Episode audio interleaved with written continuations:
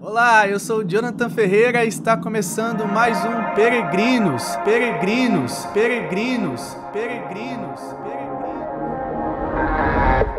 Esgote o meu tempo e veja o relógio voltar. Me dê por vencido e eu voltarei a voar. Não temo a chama me incendiar.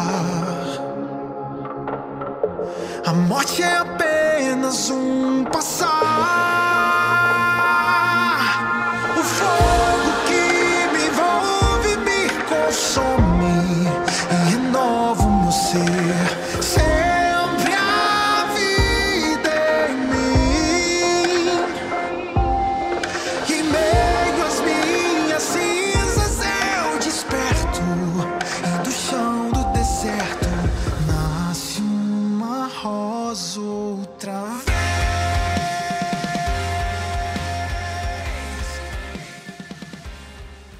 Esse é o nosso segundo episódio. No primeiro episódio eu utilizei para dar um panorama geral daquilo que nós vamos tratar aqui nesse podcast, mas agora nós vamos entrar em cheio no conteúdo. Para quem não me conhece, eu sou o missionário da comunidade Canção Nova, sou casado com a Cláudia Guedes e estou nesta missão de fazer com que aqueles que ouvirem este podcast perseverem na fé e cheguem, alcancem a santidade com a graça de Deus. Afinal, aqueles que perseverarem até o fim, esses serão salvos. Esse é o nosso objetivo, a santidade, a perseverança e uma crescente naquilo que é a espiritualidade católica, a espiritualidade que o nosso fundador, o próprio Cristo, nos ensina. Uma espiritualidade que passa pela cética e pela mística, tá certo? O assunto de hoje é os inimigos da alma. Jonathan, que negócio é esse de inimigos da alma? De onde você tirou isso?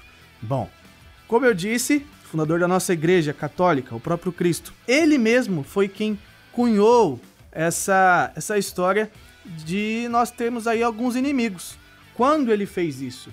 Naquela parábola do semeador, em, você pode conferir lá no Evangelho de São Lucas, no capítulo 8, quando Jesus, em um determinado momento, a multidão está ali ao, ao seu redor, os seus discípulos e aqueles que o seguiam e, até mesmo aqueles que estavam por perto somente para observar e, e pegar Jesus em alguma coisa que ele poderia dizer de errado, ele começa a contar uma parábola chamada Parábola do Semeador. E ele diz: Olha o seguinte, um homem saiu para semear. E nesse, nesse trabalho de semear, uma parte da semente caiu na beira da estrada. Vieram pessoas, pisotearam aquela semente e logo veio um pássaro e roubou a semente. Uma outra parte da semente caiu em um terreno pedregoso. E essa, essa semente que, caiu, que caiu nesse terreno, ela não veio a dar frutos porque não teve raízes. E uma terceira parte da semente caiu em uma terra cheia de espinhos. Começou a brotar, até criou algumas raízes, mas os espinhos, as hortaliças sufocaram e, e assim não se deu fruto dessa semente. Bom, teve ainda uma quarta que caiu numa terra boa, e essa sim deu muitos frutos. Essa é uma parábola que Jesus conta e que alguns santos da igreja é, se utilizam dela, meditando sobre a, a verdade que está contida nesta palavra. Alguns santos, meditando sobre isso, encontraram ali esses três inimigos e deram nome a esses inimigos. Quais são esses inimigos? Agora eu vou me valer aqui de São João da Cruz, porque existe um, um, livro chamado Obras Completas de São João da Cruz. E no volume 1 dessas obras completas, você pode encontrar lá é, o que nós podemos chamar de tratado espiritual, onde ele coloca ali algumas cautelas que a alma que deseja caminhar rumo à perfeição, ela deveria então tomar essas cautelas para que ela conseguisse alcançar a perfeição. Nessas cautelas, ele dá, dá nome a esses três inimigos, meditando também sobre aquilo que o próprio Cristo nos ensina nessa parábola do semeador. Então ele coloca o seguinte: o primeiro inimigo seria é, o mundo. O mundo no sentido das coisas externas que nos afetam. Por exemplo, a preocupação com o trabalho, é, as próprias perseguições de pessoas, de situações as quais nós estamos envolvidos e nós somos afetados diretamente e até nos comprometemos emocionalmente com isso e ou até um processo cultural o qual nós fazemos parte e sofremos por conta disso. Por exemplo, nós vivemos infelizmente em uma cultura que dia após dia caminha para é, uma relativização dos valores. Então, um cristão, um católico, ele sofre por conta disso. Ele sofre impactos, por exemplo, de é, leis que são colocadas a favor de aborto e tantas outras leis que vão minando todos os valores da sociedade ocidental, cristã e fazendo com que seja mais dificultoso viver a fé. Esse é o nosso primeiro inimigo, colocado por São João da Cruz, meditando sobre a parábola do semeador, o mundo. Entenda aqui o mundo não no sentido físico somente, né? Porque senão a gente olha para o mundo e aí como um cristão católico eu olho, bem, todo aquele que está fora da igreja então é o mundo. Não necessariamente.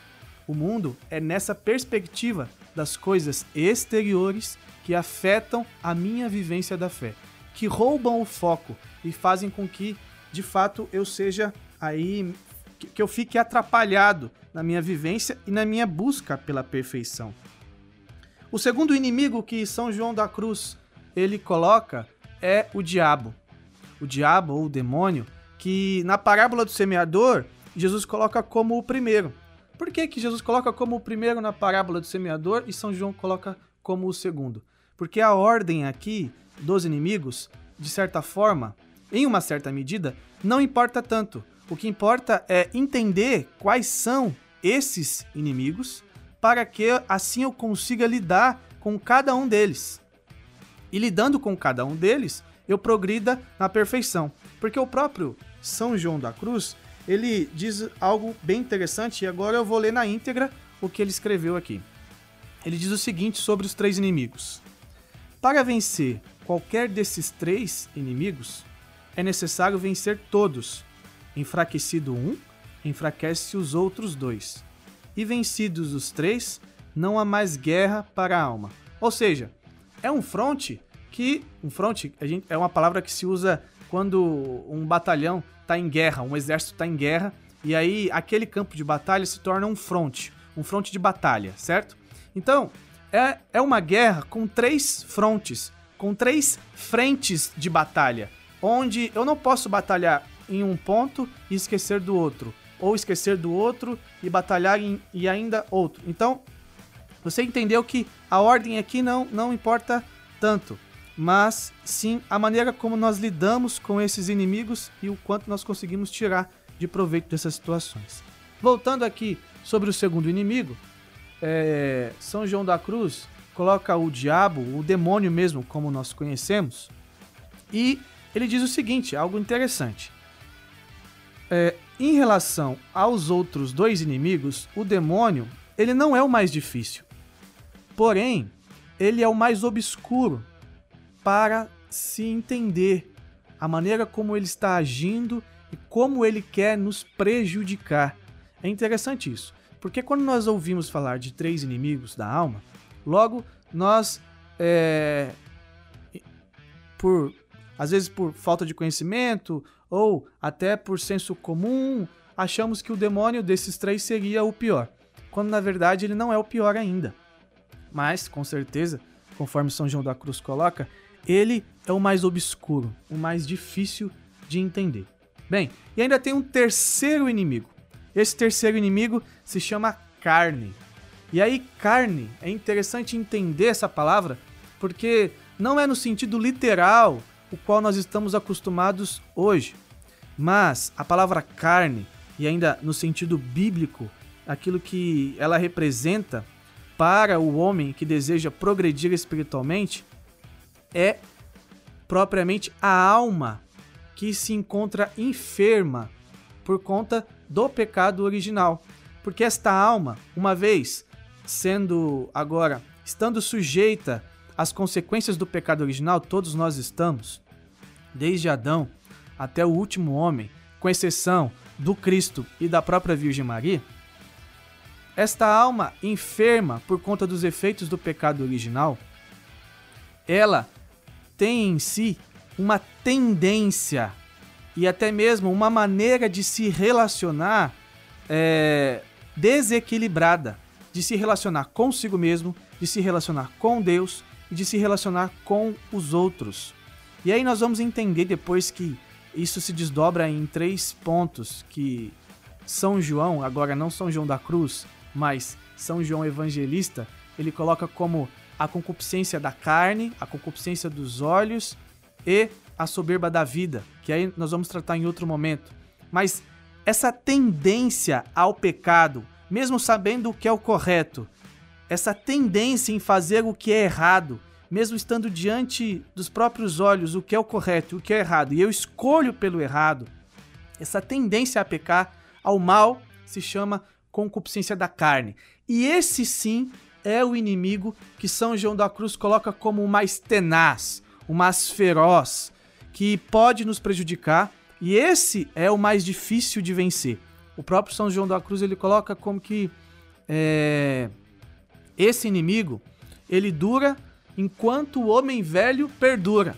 Então, enquanto ainda existe o homem velho em nós, esse inimigo vai existir de, de alguma forma. Bem, este homem velho, nós sabemos que nós lutaremos com ele até o fim da vida. A não ser aqueles que já estão lá na sua sétima, sexta morada, já lidam com um pouco mais de tranquilidade com essa inclinação.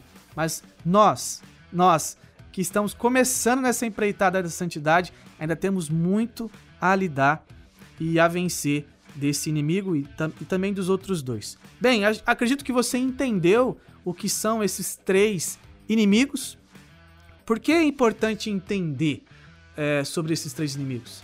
É importante entender pelo seguinte fato: nós precisamos nos colocar na realidade a qual nós estamos inseridos e lidar com esta realidade. Então, se eu estou em um campo de batalha, se eu sou um soldado e se eu tenho à minha frente um exército batalhando contra mim e contra os meus objetivos e contra aquilo que eu sou chamado a viver, que é a santidade, logo eu preciso traçar uma estratégia. Inclusive, isso é também uma uma palavra de sabedoria do evangelho. Se você está para guerrear, primeiro, faça as contas se você vai conseguir combater com o seu inimigo, se você vai conseguir, de fato, vencer a batalha. Se você não for conseguir, coloque tudo no papel, reveja. O Evangelho nos ensina a usar da prudência para lidar com situações como essa. Bem, nós sabemos que podemos vencer esses inimigos por conta de contarmos com a graça, a graça divina que nos auxilia. Nos auxilia tanto de maneira a nos dar a conhecer sobre a verdade e aí nos orientar a viver esta verdade, como também a graça que nos impulsiona, que nos dá força para concretizar a verdade do Evangelho na nossa vida. Tá certo? Essa é uma questão muito importante para nós cristãos. E por que, que eu cito aqui não só o Evangelho, mas também São João da Cruz? Eu cito pelo seguinte fato: é interessante entender o Evangelho a partir da visão dos santos da igreja, porque eles não completam o que faltam. Pelo contrário, o evangelho já é a máxima revelação. O próprio Cristo, ele é a revelação. Mas os santos, por estarem mais progredidos neste caminho de espiritualidade, eles, com toda certeza, nos auxiliam e jogam como que luzes para que assim a gente consiga entender melhor a verdade que está ali, em uma parábola como essa, por exemplo, a do semeador. Tá certo? Bom, é, São João da Cruz, ele não só fala quais são esses três inimigos, meditando sobre aquilo que, que é a, a parábola do semeador, como ele também ele coloca aqui algumas cautelas a se tomar com cada inimigo. Isso eu achei muito interessante porque aqui já entra a, os exercícios que eu falei que nós precisamos ter a partir de agora, fazer a partir de agora, uma vez que estamos comprometidos a trilhar um caminho para alcançar e para conquistar a santidade com a graça de Deus. Nós precisamos fazer a nossa parte. Então ele coloca aqui alguns exercícios e, e esse, esse escrito de São João da Cruz, por primeiro ele escreve para as carmelitas descalças, é, mas isso tudo é direcionado, de certa forma, a nós cristãos, a nós que fazemos parte da igreja, porque serve para nós de, de orientação e também até como um certo conselho a como devemos viver diante desses três inimigos. Bom, sem ficar enrolando você, vamos lá para as cautelas, para os conselhos de São João da Cruz a respeito de como devemos lidar com esses inimigos. Como ele coloca o primeiro inimigo como o mundo, é, ele coloca aqui então já as cautelas para lidar com esse inimigo. A primeira cautela que ele coloca para lidar com o mundo é o cuidado com os afetos e com o amor para com as pessoas. Por quê? Ele coloca da seguinte forma: aqui eu vou traduzir já para nossa linguagem, porque como ele escreve diretamente para as carmelitas, eu vou fazer um upgrade aqui para a nossa realidade, tá certo? Depois eu vou colocar o texto na íntegra no meu Instagram e você vai poder conferir até mesmo uh, aquilo que ele escreveu, que é o melhor. Ele coloca esse cuidado com os afetos, com as pessoas, colocando que nós devemos amar as pessoas, sim, devemos amar, mas sobre este amor precisa estar o amor nosso para com Deus. E as coisas em nós precisam estar ordenadas de tal forma que, quando eu amo uma pessoa, o meu amor é uma imitação do próprio amor de Deus para com aquela pessoa. Deu para entender? Qual foi o amor de Deus para conosco? Um amor que deu a vida. Um amor que se sacrificou por nós, que se sacrificou por nossa salvação. Mas também um amor que não faz acepção de pessoas, que não escolhe um e rejeita outro, que não enaltece um e rebaixa outro. É um amor que abrange todo o, toda a humanidade. Então, ele coloca essa primeira orientação, uma moderação do nosso amor é, em relação às pessoas, colocando em primeiro lugar o amor a Deus, e aí sim, na medida em que Deus ama as pessoas, imitando o amor de Deus, para com as pessoas, nós devemos aí sim amar as pessoas nesta realidade. Nada mais é do que aprender a amar com Cristo. Cristo, ele, ele na, na segunda parte do Evangelho de São João, isso fica muito evidente, que ele começa a dizer o seguinte: olha, um amigo, eu já não chamo mais vocês de, de, de servos, eu chamo vocês de amigo e eu vos dou a conhecer, por isso vocês são os meus amigos e um amigo dá a vida pelo outro, e eu vou dar a minha vida por vocês. E ele, de fato, ele não só é, pronuncia isso, como ele vive isso. Ele se apresenta como o Cordeiro. Assim nós devemos amar as pessoas. Mas sempre, porque Cristo também fez assim, sempre por um amor maior, ao amor ao próprio Deus. Aqui é interessante porque isso é, nos ajuda em situações tão simples como a questão de uma dependência afetiva, onde aquela pessoa ocupa um determinado espaço na minha vida que pode até me prejudicar na minha relação com Deus, ela ocupa o meu tempo, ela ocupa as minhas preocupações, ela ocupa as minhas prioridades, e aí eu vou pouco a pouco tirando Deus do centro e colocando aquela pessoa no centro. Você acha que eu estou sendo rígido? São João da Cruz, no escrito original, é muito mais rígido, até porque ele está falando para as carmelitas. E aí ele fala que, de alguma forma, até em relação aos familiares, falando para as carmelitas, tá? Até em relação aos familiares, nós devemos tomar cuidado. Claro que ele não está dizendo para não amar os familiares. Precisamos pegar esse, esse conselho e adaptá-lo em nossa vida, na maneira como o Evangelho nos pede e na medida em que nós estamos inseridos, seja você consagrado em uma comunidade, seja você leigo que participa na sua paróquia, precisamos pegar isso e traduzir para a nossa realidade e ver como eu estou lidando com as pessoas e com Deus. Eu estou amando essas pessoas à medida em que Deus as ama? Eu estou deixando Deus de lado para ficar com essas pessoas? Tá aí a primeira cautela que ele pede para que a gente tome.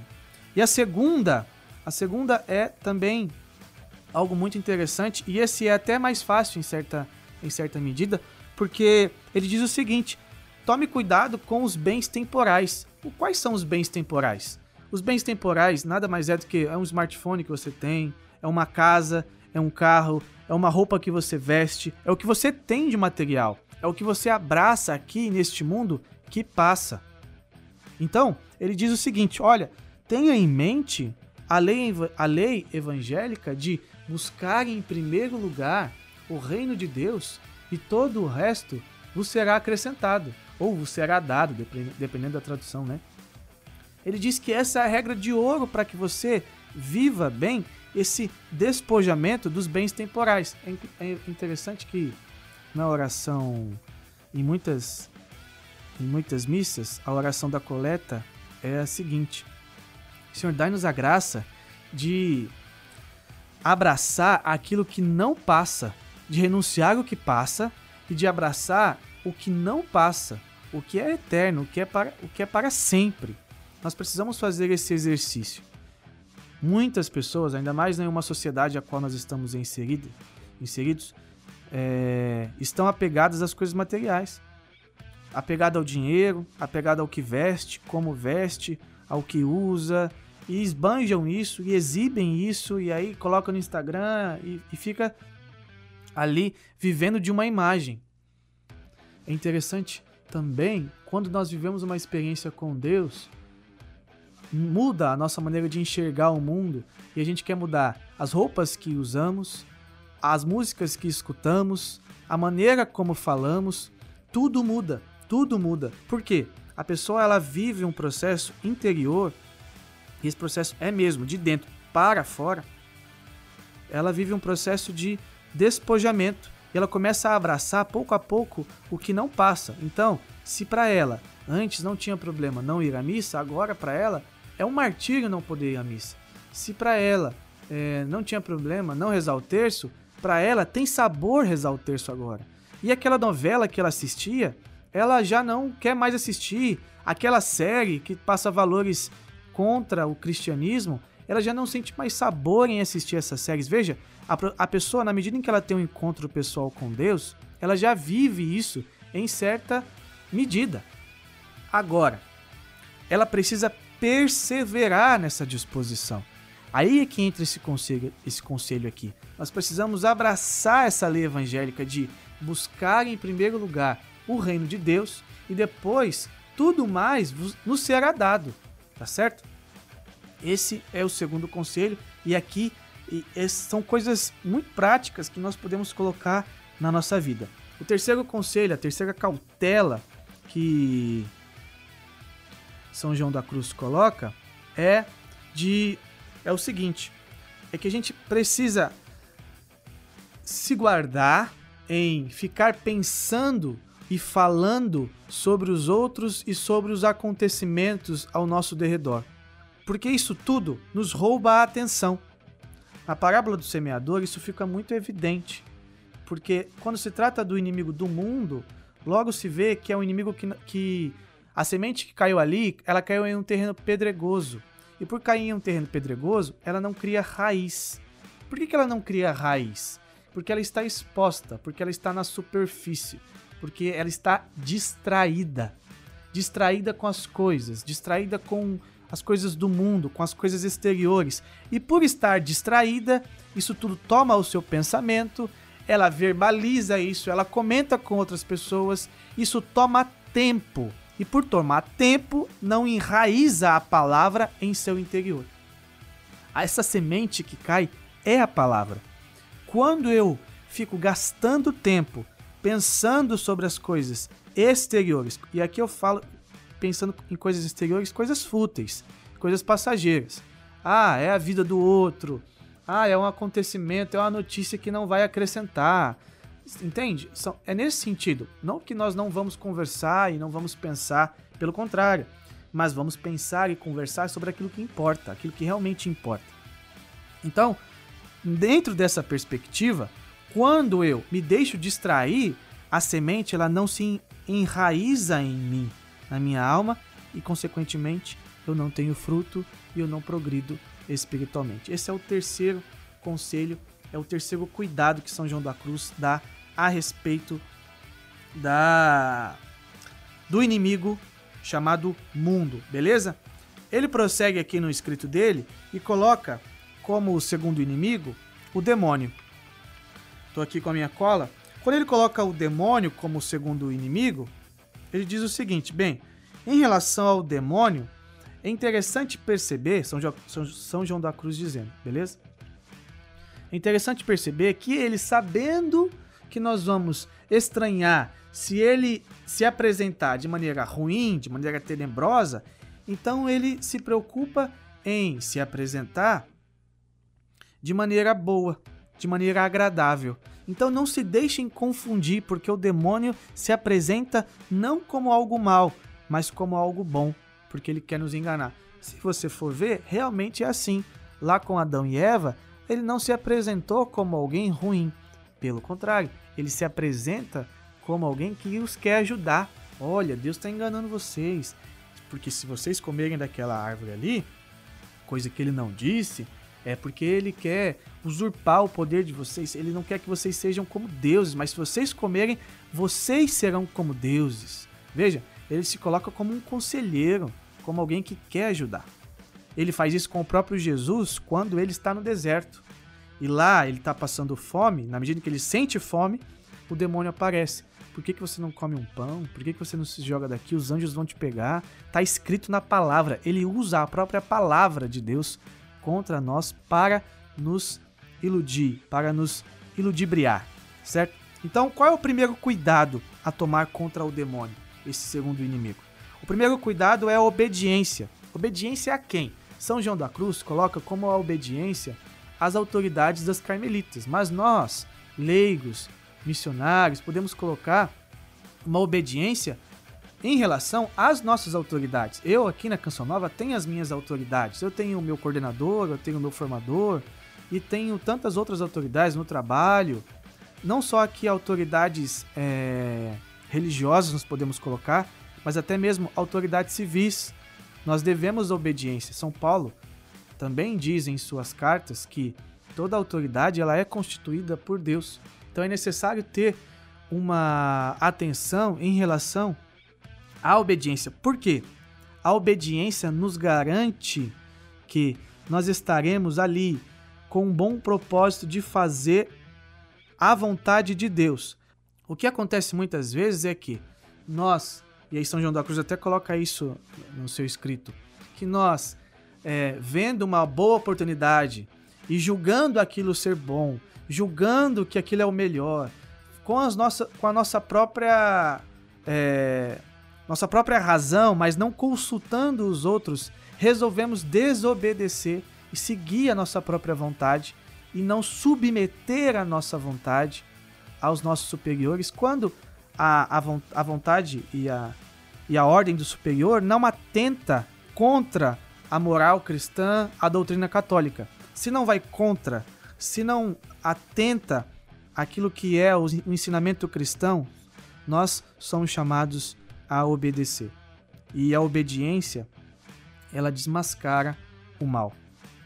O segundo conselho de São João da Cruz é tão importante quanto esse, porque de certa forma ele complementa esse primeiro. Ele diz o seguinte: não basta obedecer, é necessário olhar para aquela autoridade como alguém que merece o seu respeito e que foi constituída por Deus. Não basta obedecer somente por uma questão de preceito, mas é necessário obedecer em uma uh, perspectiva de viver um caminho de espiritualidade, de mortificação da sua própria vontade e por amor a Deus. Nós não obedecemos porque somos robôs. Nós devemos obedecer por amor a Deus e porque queremos trilhar um caminho de mortificação da nossa vontade. Mais para frente, nós vamos ver a respeito das faculdades da alma e vamos entender um pouco melhor sobre como trabalhar a nossa vontade, que é uma faculdade da alma.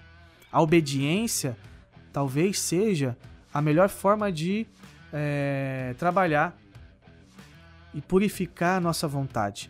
A obediência é uma perspectiva de amor a Deus. Eu não estou obedecendo porque aquela autoridade é a mais inteligente. Eu não estou obedecendo porque aquela autoridade é a mais competente. Eu não estou obedecendo porque aquela autoridade falou da melhor forma. Eu estou obedecendo porque, através deste exercício, eu estou obedecendo ao próprio Deus. E obedecendo ao próprio Deus, eu estou amando, confiando nele e tendo um passo, dando um passo de fé. Agora, o terceiro conselho é de viver a humilhação. Também aqui é algo bem, bem forte, porque não é fácil viver a humilhação no mundo de hoje, onde é pregado dentro até mesmo é, dos templos religiosos que você não deve se humilhar, que Deus vai te exaltar de tal maneira que os outros serão humilhados, mas você não.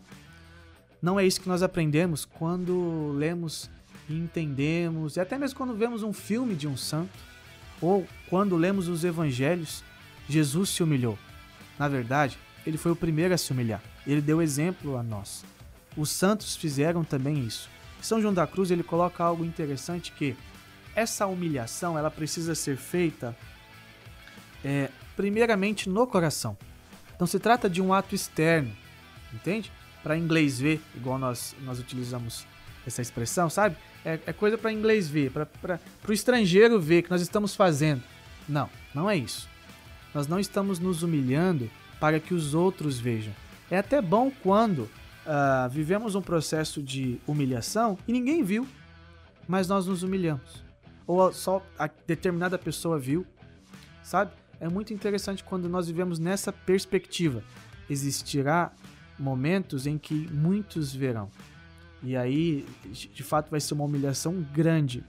Mas, como a, a do próprio Cristo na cruz, quando ele ali crucificado, com o mínimo de, de, de roupa possível, somente cobrindo as suas, uh, as suas genitálias, e na frente da sua mãe, na frente de alguns discípulos, outros tinham abandonado, pessoas cuspindo em sua cara. Veja, é uma humilhação pública, todos estavam vendo. Mas primeiro Cristo viveu esta humilhação em seu coração, lá no Horto das Oliveiras, no escondido. É ali que precisa começar. Começa no horto e vai até a cruz, vai até o Calvário. Deu para entender? Não é algo somente, não é um, um, algo externo, não é um ato farisaico. Entenda isso, é, entenda isso bem porque é fundamental para que esse exercício ele seja fecundo na espiritualidade que você deseja viver. E o último inimigo é a carne. Eu vou começar a falar sobre ele hoje, mas depois nós vamos adentrar um pouco mais sobre a, essa realidade da carne. São João da Cruz, ele começa dizendo que a primeira cautela a, a se aproveitar é as perseguições que nós sofremos por conta das próprias pessoas e das situações. Então, Muitas vezes nós estamos inseridos em um contexto de trabalho, ou até mesmo dentro da própria família, onde nós somos perseguidos, onde nós temos uma pessoa que nós não gostamos, ou aquela pessoa não gosta de nós. E ali nós temos uma boa oportunidade de lidar com, consigo mesmo. Não necessariamente com o outro, veja, é primeiro consigo mesmo e depois com o outro. Então eu, eu posso utilizar daquela ocasião, eu posso utilizar desta oportunidade para a minha santificação.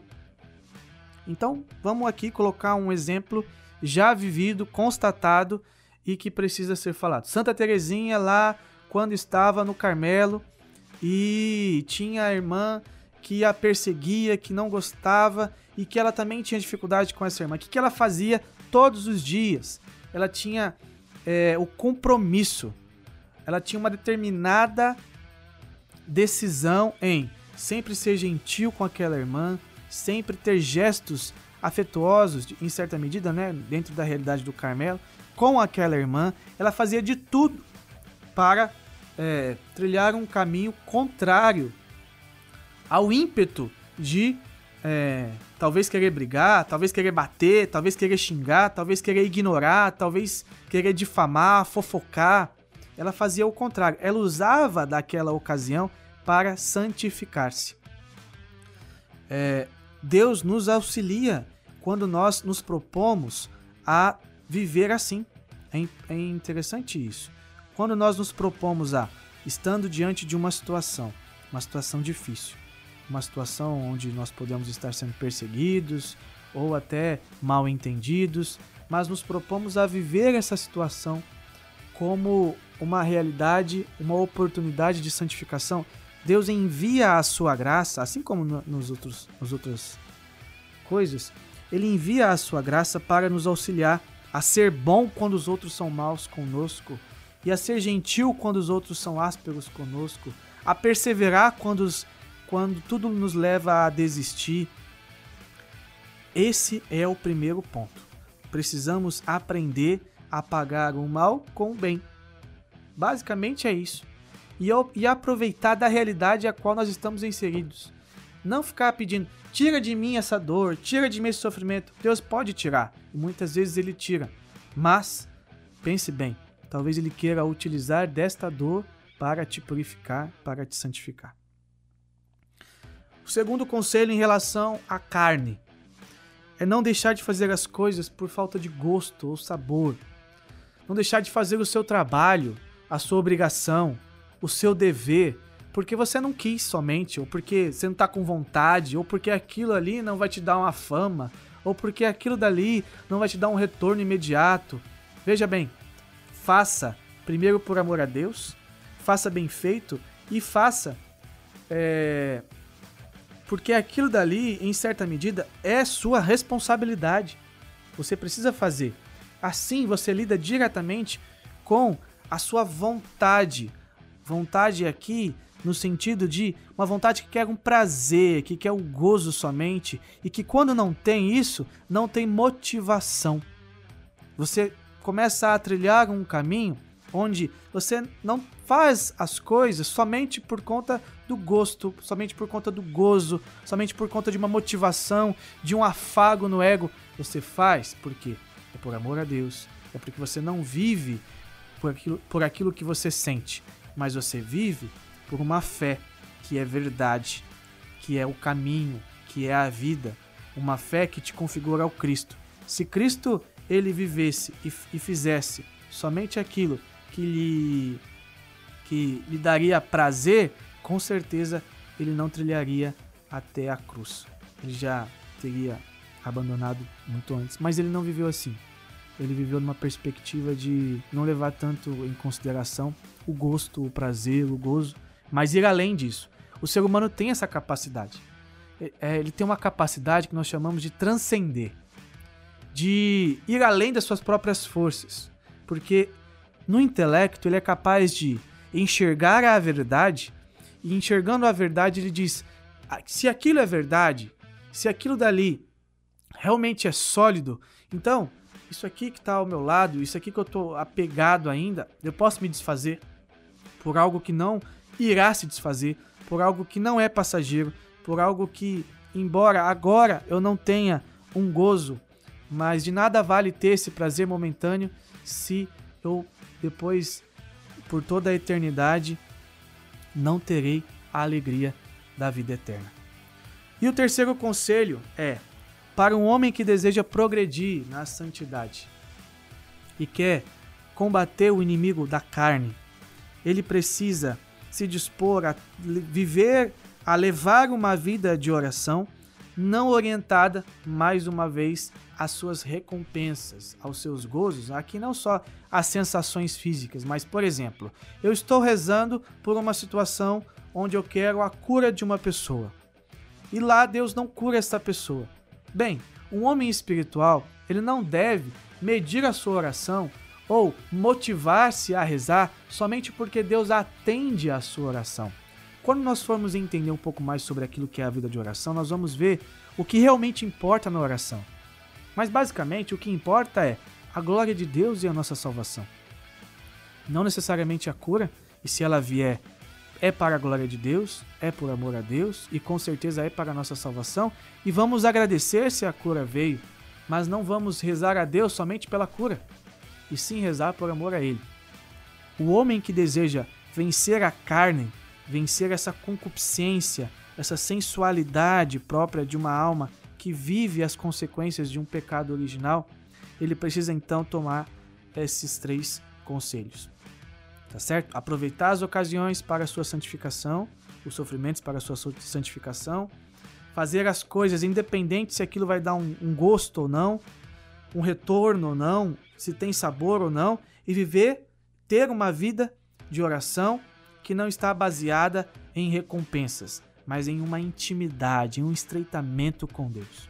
Aqui eu encerro o meu comentário sobre aquilo que nós chamamos de tratados espirituais de São João da Cruz. Ele coloca aqui um título é, cautelas que o cristão precisa tomar, no caso as carmelitas, mas isso serve aqui para a igreja em certa medida. Como eu disse, eu fui adaptando a, a maneira como São João da Cruz ele foi relatando sobre os inimigos e a maneira como nós devemos lidar com ele.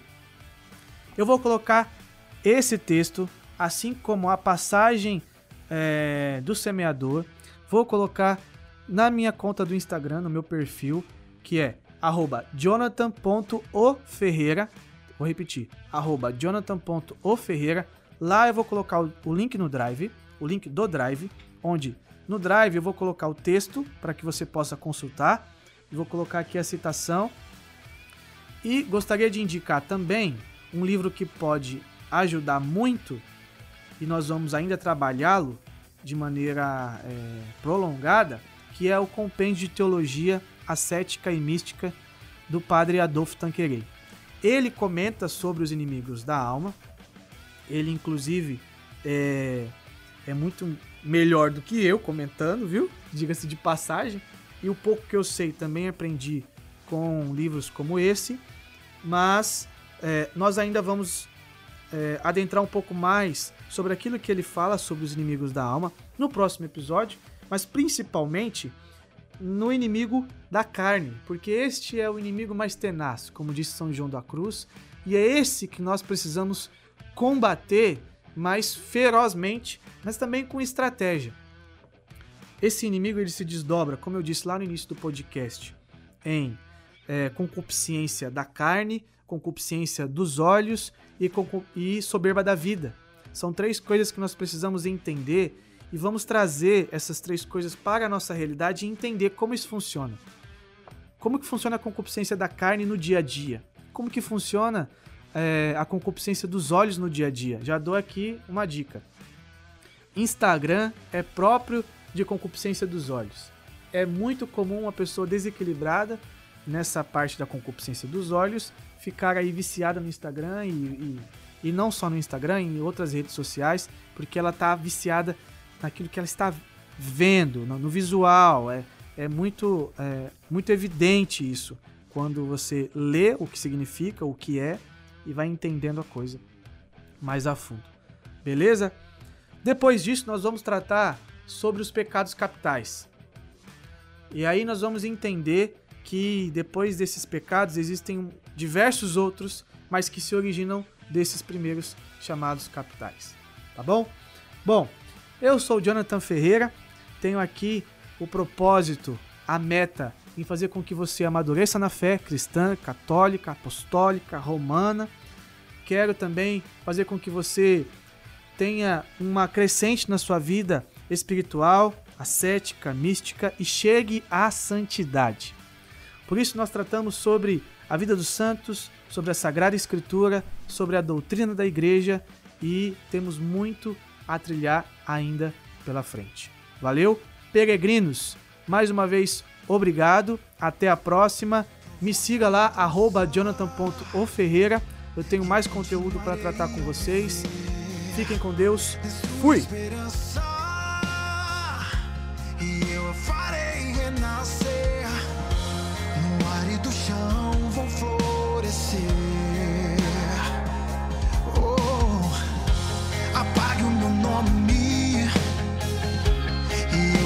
parei a escrever. Esqueça que existo e eu te farei perceber.